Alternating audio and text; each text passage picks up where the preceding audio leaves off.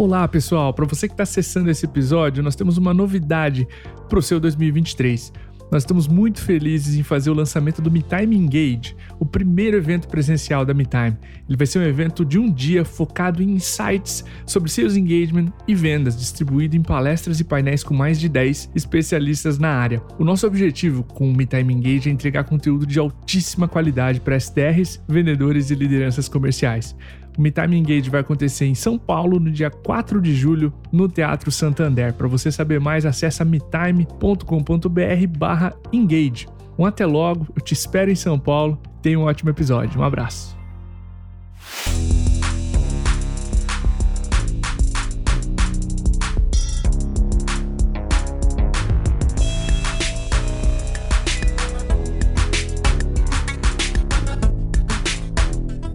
Olá pessoal, tá no ar mais um episódio do Cast for Closer, seu podcast para dominar inside sales e colocar suas metas no bolso. Para você que nos ouve pela primeira vez, esse podcast é feito pela MeTime, referência brasileira em Inside Sales. O software da MeTime organiza a prospecção dos SDRs para sua empresa gerar mais oportunidades comerciais, mais pipeline de vendas. Para saber mais, acesse metime.com.br.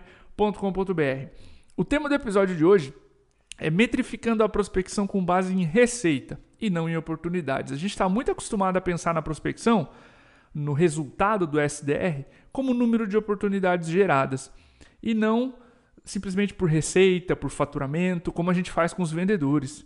E muitas operações até nem consideram o número de vendas e sim uma métrica mais financeira. MeTime é um exemplo de New MRR, de nova receita recorrente para um SaaS.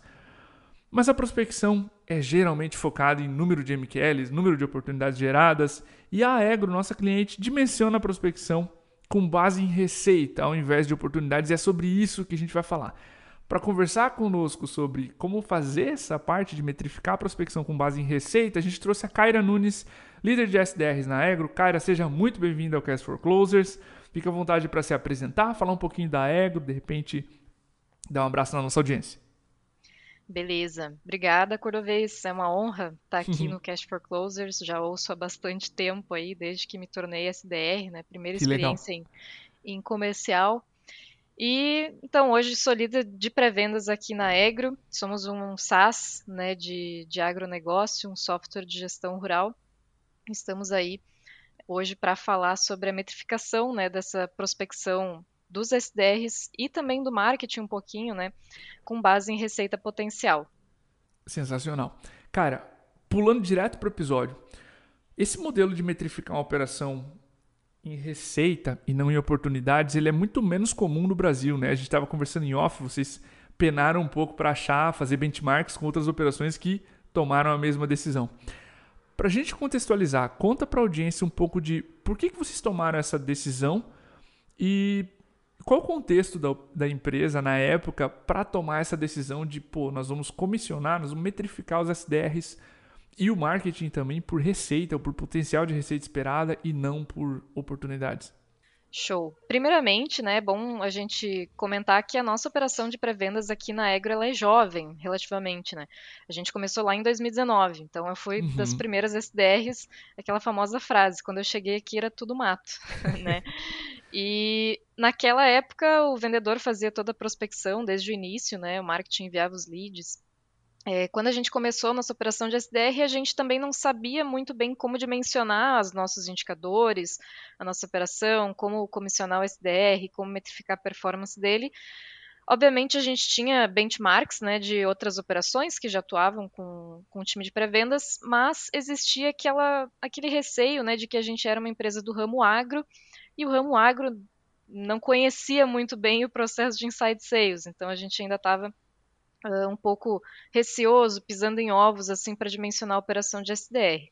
Então em 2019 a gente rodou como um piloto, né, uh, vendo número de oportunidades, volume de leads, taxas de conversão.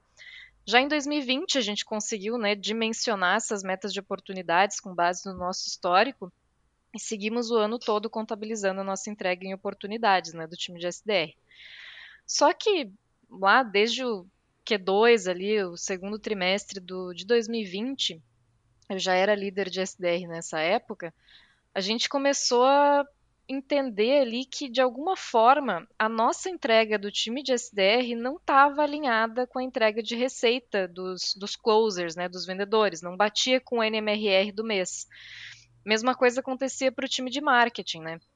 Então, de forma prática, o que, que acontecia? Eu tinha uma meta bem alta de, de quantidade de ops para entregar, não batia aquela meta, mas o time de vendas batia a meta deles de receita. Sim. Então a gente começou a pensar, né? Já acendeu aquele alerta. O que está acontecendo? Qual que está sendo esse gargalo? Né? Por causa disso, a gente também correu atrás do time de marketing, né? E conseguimos colocar essa pulga atrás da orelha deles. E conseguimos, com o time de engenharia, com o time de dados, fazer um estudo preliminar de quanto que valia, mais ou menos, né, cada lead qualificado, cada oportunidade, com base no nosso histórico, né, até o momento. Quando o time de dados ali entregou esse estudo para gente, foi praticamente uma epifania, né, que a uhum. gente percebeu que dava para metrificar a entrega de marketing, né, de MQLs e de SDR em oportunidades por potencial de receita. E mesmo em 2020, a gente começou a mensurar paralelamente né, os nossos resultados, tanto em potencial de receita, com base nesse estudo, e também seguimos né, medindo nossa entrega em oportunidades e MQLs né, para o time de marketing. Perfeito. A gente via que quando a gente olhava para a receita, ela parecia muito mais de acordo com o que o time de vendas estava entregando lá na ponta, né? Pô, fantástico. Quantas operações a gente não vê ou vendas não batendo a meta e marketing batendo a meta, ou o contrário, como acontecia com vocês, marketing penando, time de vendas batendo new MRR. Já aconteceu com o MeTime também, tá? Não, não, não nos excluímos dessa, dessa conta. E fantástico vocês fazerem esse ponto que tu mencionou de, da transição, não migrarem direto para o modelo e calibrar qual dos dois estava funcionando melhor. Muito massa esse ponto. Acho que para a audiência que está olhando e falando, será que eu devia olhar meus SDRs por receita? Tá aí uma boa dica de não ir direto para um modelo, não simplesmente sair comissionando e fazer essa calibração inicial, certo? Isso aí, não é legal virar a chave direto, porque senão a gente não, não entende, né, o que está funcionando, o que, que não está, será que é isso mesmo, né? É legal Perfeito. ter esse, esse teste aí antes. Cara, minhas perguntas 2 e 3. A primeira tem a ver com atividade, a segunda com resultado, a terceira, no caso, com resultado. Vamos para a segunda dúvida, que é: eu quero mergulhar num detalhe que a gente está acostumado a cobrar dos SDRs um volume de atividade com base no número de leads que ele recebe, o número de MQLs que ele recebe, porque é meio intuitivo, né? Você vai fazer X atividades por empresa, digamos assim. Como é que fica esse dimensionamento de atividades se agora eu cobro por receita? Né? Muda algo, enfim. Certo. É, não muda nada no final das contas, né? Hoje a gente sabe quantos leads estão ativos né, no, no pipeline do SDR, então a gente consegue ver quantas atividades eles têm para fazer, quantas estão faltando, né? Se alguma atividade ficou atrasada. A gente dimensiona exatamente da mesma forma. Só que lá na frente eles são cobrados pela, pela receita que vale aquela uhum. oportunidade que ele está mexendo. Então, eu vou cobrar também que ele faça as atividades. Obviamente tem que fazer todas as atividades, mas que ele priorize as atividades dos leads que a gente trata como prioridade por eles valerem mais, por terem uma taxa de conversão maior, por serem leads mais dentro da nossa persona. E com a MeTime, obviamente, a gente não tem nenhum mistério nesse acompanhamento das métricas, né? Putz, que massa. Nesse, nesse ponto, depois que eu fiz a pergunta, eu pensei, cara, é como uma. Lembra no, no, ensino médio, quando tu começou a converter quilômetros por hora por metros por segundo? É, Para mim é a mesma analogia. A gente cobra o SDR por atividades, mas o quilômetros por hora por metros por segundo seria. Cara, ao invés de pensar em receita, é, em oportunidades, eu estou pensando em receita como resultado, mas no final do dia é uma velocidade, é uma métrica só, né? É um, é um indicador que eu estou olhando e eu vou falar de número de atividades por lead ou por oportunidade, por MQL recebido, porque eu estou sabendo ao mesmo tempo o número de empresas que estão no pipeline, a cadência montada também por empresas. Então, esse dimensionamento de atividades, a empresa então que está ouvindo a gente aqui, está com receio, pode cobrar de acordo com o número de empresas, porque fica muito mais intuitivo. Exato, exatamente. Massa. Eu quero entrar na terceira então, que é agora um pouco do resultado. Qual é a diferença para nossa audiência entender entre a gente metrificar essas metas comerciais de uma operação, tanto em SDR, tá? quanto em, com os vendedores, com base em receita e não em oportunidades geradas? Certo. Só realmente fazendo um disclaimer aqui, como é que funciona o nosso processo em si, né? Legal. Quando a gente tem pegando o cálculo matemático na prática aqui, se a gente tem um lead que lá para o time de vendas, né, ele tem um ticket de, vamos supor aí um exemplo simples, 100 reais, é, e a minha taxa de conversão de oportunidade para fechamento daquele lead é de 30%, eu vou estar tá entregando como SDR um potencial de receita de 30 reais. Né? Então, se a meta do time de vendas lá for 100 eu entregar só 30 reais, eu tenho que entregar né, quatro leads daqueles uhum. para o time de vendas bater a meta ali e superar um pouquinho. A mesma coisa acontece para o time de marketing, né? Se eles têm ali um lead, aquele mesmo lead que vale 100 reais para operação de vendas, e o MQL tem uma taxa de lead para fechamento de 10%, ele vai estar tá entregando aquele lead com valor de 10 reais de potencial. Então, a gente consegue dar valor para esses leads e vai somando, né? Cada lead que vai entrando vai somando esse potencial de receita. Falando agora um pouco da diferença entre a gente metrificar essas metas da operação, tanto de marketing como SDR, em receita e não em oportunidades e volume de leads de modo geral, na Ego a gente acredita que essa visão melhorou né, o nosso entendimento do processo comercial, porque os SDRs principalmente passaram a compreender melhor o seu papel no processo comercial. Porque uhum. se existe eventualmente né, essa visão de que o SDR é um mero agendador de reuniões, e aqui na Egro ele não é um mero agendador de reuniões, né? ele faz realmente parte de um processo de vendas, ele entrega potencial de receita, ele faz parte da, do processo de receita da empresa, né? Da, de onde traz dinheiro né, para a empresa, de onde paga o nosso salário. Né? Então, o SDR passou a ter esse, essa sensação maior de pertencimento ao processo comercial. Além disso, uma coisa muito importante que a gente conseguiu ter, que a gente não tinha tanto na época que observava as métricas por oportunidades, foi saber o nosso forecast. É, uhum. O nosso forecast hoje ele também é baseado em receita. Então eu sei, toda semana, todo início de semana, eu sei quanto de receita em aberto que eu tenho no, meu, no pipeline dos SDRs. Então, considerando lá o nosso ciclo, que, que esse lead fica em SDR, eu sei que daqui tantos dias eu vou estar tá entregando aquela receita né, para o time de vendas. Massa. É, esse foi um ponto bastante positivo. Além disso, né, obviamente a gente consegue priorizar os leads agora por receita, né, por taxa de conversão, por receita. A gente tem ali os perfis também, né, de market fit. Então dá para priorizar melhor esses leads hoje em dia nas cadências, uh, com base nos, na senioridade dos SDRs também, tudo isso melhorou. E, por último, também, agora falando um pouco do time de marketing, algo que foi muito importante para o time de marketing foi conseguir segmentar melhor os leads, né, as campanhas, as mídias e tudo mais, com base nessa receita potencial, porque daí a gente tem um, um perfil do lead e um valor que ele dá de retorno. Então, o marketing conseguiu ser mais assertivo nesse sentido. Kaira, que aula nessa terceira resposta aqui de como metrificar e como implementar esse processo. Eu quero aprofundar justamente nesse último ponto que tu mencionou sobre potencial de receita esperado de cada lead. Uma pergunta que pode estar na cabeça da audiência é, beleza, é, cara, tu mencionou né, que cada lead tem seu potencial. Então, o meu lead SMB, ele tem um ticket menor, ele tem um potencial de receita menor, eu vou ter que gerar muito mais deles.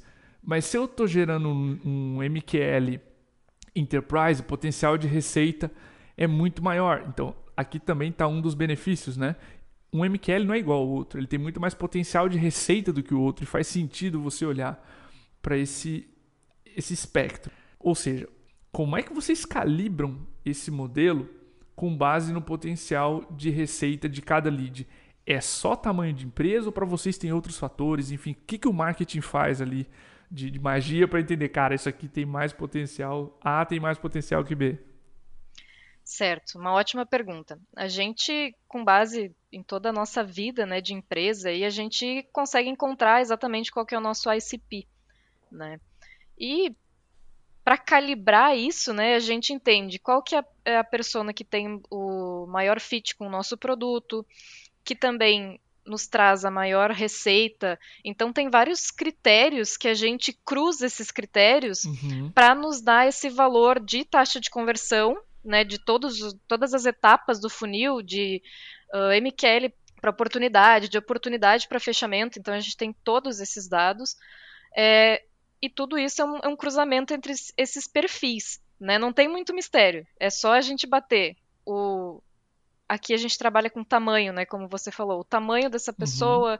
desse lead, né? O perfil dele, se ele é, qual que é o nível de decisão dele, uh, a fonte que ele veio, né? Se ele veio de um fonte. material rico, por exemplo, ou se ele já é uma levantada de mão, então isso interfere bastante. Se ele está testando o nosso produto, se ele veio, se ele é um PQL, né? Então, a gente cruza todos esses dados, essas variáveis que a gente coleta do lead, e a gente define, com base no nosso histórico, qual que é a taxa de conversão de cada uma das etapas do funil e qual que é a receita esperada daquele lead. Sensacional. Adorei esse ponto. Na MeTime e em outras operações a gente vê que a origem do lead importa, é sempre, sempre a origem do MQL, no caso, né? Uhum. Se ele é um MQL de busca orgânica, ele converte muito melhor do que um MQL, por exemplo, melhor, não muito melhor do que um MQL que veio de AdWords, que converte muito melhor do que um MQL que veio de um uma mídia interruptiva, de um banner. Então a gente não só olhando esses fatores mais comuns que a gente conhece, como tamanho de empresa, cargo, mas metrificando também de onde esse cara veio, qual é a conversão esperada dessa landing page, por onde ele passou, que tipo de característica esse lead ou essa lead tem, fica muito mais fácil calibrar esse modelo. E aqui eu acho que o desafio que vocês encontraram é justamente manter esse negócio vivo, essa calibração constante. É, fazer com que a máquina, o princípio né, de você alimentar a máquina e deixá-la mais calibrada, que ela, ela entenda, não tome decisões com base em cinco dados, esse tipo de, de calibração matemática né, do modelo. Claro. Tem uma coisa também que até não tinha falado, mas me lembrei agora, que é interessante a gente conseguir dimensionar pela receita e muito importante que essa receita uh, leve em consideração a fonte desse lead, porque, por exemplo, o marketing poderia me entregar só leads mais topo de funil, por exemplo, que uhum. recém fizeram a primeira conversão, enfim, que não são aqueles leads que estão mais levantando a mão ou que vieram de busca orgânica, né, que estão mais preparados. O marketing poderia me entregar só leads em topo de funil e eu transformaria em oportunidades. E eu passaria esses leads para o time de vendas e o time de vendas perderia a eficiência dele né, porque teria que ter mais vendedores para atender um volume bem maior de, de oportunidades, com uma taxa de conversão menor. Perfeito. Então a gente dimensiona que sabe que se aquela fonte tem uma taxa de conversão menor, entrega um ticket menor, não adianta o marketing ficar direcionando tanto esforço, tanto tanta mídia, né, para aquele público ali, é, que no, no, final das contas vai só nos dar mais uh, trabalho do que receita, né? e não vai ter tanto retorno assim. Cara, eu tenho certeza que meu time comercial tá ouvindo esse episódio já olhando para o nosso marketing falando, olha lá. que bom, que bom saber. E eu tenho certeza que essa é uma objeção, esse tamanho, esse potencial de receita esperada é uma objeção de quem está ouvindo. Tá, mas e se eu jogasse todos os MQLs ou todos os leads de lead scoring, como a gente diz, né? Um lead que não levantou a mão, é, é a mesma coisa, enfim, a gente sabe que vai perder eficiência, então Tenham também cuidados na hora de dimensionar isso bem para não quebrar a operação comercial, né? Daqui a pouco você tem o dobro de vendedores para conseguir abordar o volume de leads que você tem, porque você não está conseguindo fazer a galera levantar a mão, que é o melhor tipo de lead, digamos assim, que mais converte. Então acho que vale esse disclaimer ótimo que você mencionou, tá? Falando em cuidado, cara, minha última pergunta para a gente fechar aqui para as lideranças que estão ouvindo, se identificaram com o desafio, querem aplicar, querem testar esse modelo, que cuidados a gente toma para aumentar as chances de fazer uma implementação bem feita e desse modelo ter sucesso, desse modelo de metrificar a prospecção e o marketing com base em oportunidade esperada de receita? Ótima pergunta. Alguns pontos que a gente acredita aqui na Egro que a gente tem que cuidar para fazer esse modelo permanecer funcionando é ter dados suficientes para fazer esses Perfeito. cálculos. né, e definir esses parâmetros de conversão, ticket, fonte do lead, perfil. Às vezes a gente pode se deparar num volume tão baixo que ele não tem um, não é estatisticamente significativo para a gente definir a taxa de conversão deles. Né? Então, temos que ter dados suficientes para fazer esses cálculos. Isso é, é, uma premissa que a gente tem aqui no time de dados para modelagem desse potencial de receita. Além disso, hoje a gente ainda tem um desafio aqui na Egro, que é a gente acertar o protocolo de atualização desses indicadores. Legal. Né? Porque eventualmente o nosso ticket muda, isso acontece em todas as empresas, né, de a gente ter um aumento na nossa precificação, ou o produto mudou, ficou mais caro por causa de determinado add-on, é, ou mudou o jeito que é precificado o produto, aumentou o número de planos. Tudo muda, as nossas conversões também vão mudar. Então, hoje a gente está descobrindo, né? 2021 eh, foi nosso primeiro ano de operação rodando com receita potencial, então a gente ainda está descobrindo o protocolo de atualização, de quanto em quanto tempo a gente tem que fazer essa atualização, né? Para manter a nossa entrega atualizada e coerente, né? Porque às vezes pode ser que mudou a precificação, daí o vendedor começa a vender com preço maior e aqui o time de SDR ainda está no preço antigo, então isso não pode acontecer, né? Uhum. Além disso, é preciso ter ferramentas simples para a otimização desse processo. Porque da primeira vez que a gente fez esse estudo, a gente dependeu muito do time de engenharia, né, para fazer cálculos, estatística. É, hoje, com uma operação de sales ops também mais estruturada, a gente consegue fazer isso com mais autonomia entre o marketing e vendas, a gente saber quando que precisa ser atualizado, o que, que mudou, tem que ter ferramentas simples para que os times tenham autonomia e a gente não dependa totalmente das áreas de engenharia ali, porque sempre que entra na área de engenharia, geralmente as coisas começam a ficar mais complexas, né? Leva tempo. Exatamente. Com certeza. E legal esse ponto que tu mencionou, cara, de esses três pontos que tu mencionou de protocolo de atualização, de número de dados, né? Qual a, a massa de dados que eu preciso para ter coerência, para ter precisão nesse modelo? Precisão é quando a gente chega longe do alvo, né? Então, qual é a repetibilidade que eu posso esperar disso no mês seguinte? Atualização de preço, fantástico esse ponto, porque aí o, o se eu aumentei o ticket, o potencial de receita esperado é maior, teu marketing vai tirar o pé do acelerador. Enfim, gostei muito dos cuidados que tu mencionou, foi uma aula aqui para mim. Fica à vontade, cara, encerrando esse episódio agora, para deixar um contato seu, de repente teu LinkedIn, o site da Egro, enfim, para conhecer a Kyra, conversar sobre a Egro, ou conversar sobre esse modelo, enfim, até para outras empresas de repente que também adotam esse modelo, fazendo benchmark contigo, enfim, esse espaço é seu. Não, show de bola. Então, quem quiser conhecer um pouco mais sobre esse modelo, entender se é aplicável na empresa, né, pode me procurar pelo LinkedIn, lá tem os meus contatos também. Uh, eventualmente eu também posto algumas coisas tô tentando postar toda semana, não está sendo fácil, mas eventualmente eu posto algumas coisas relacionadas ao nosso processo comercial, algumas dicas, algumas operações, alguns testes que a nossa operação de SDR vem fazendo. Então também tem conteúdo lá e quem tiver curiosidade aí, é só me chamar no LinkedIn que a gente marca aí uma call para trocar uma ideia. Sensacional. Cara, queria te agradecer mais uma vez pela preparação, por trazer esse tema que é tão relevante para nós aqui para as empresas que estão olhando. Tem muita empresa já com Sales Ops, com Revenue Ops, que tem dados, tem massa de, de prospects abordados para pensar em uma abordagem alternativa na metrificação né, da prospecção. Então, meu obrigado aqui pela tua preparação, por topar esse episódio com a gente. E para você que está ouvindo esse episódio, um nosso abraço e até o próximo.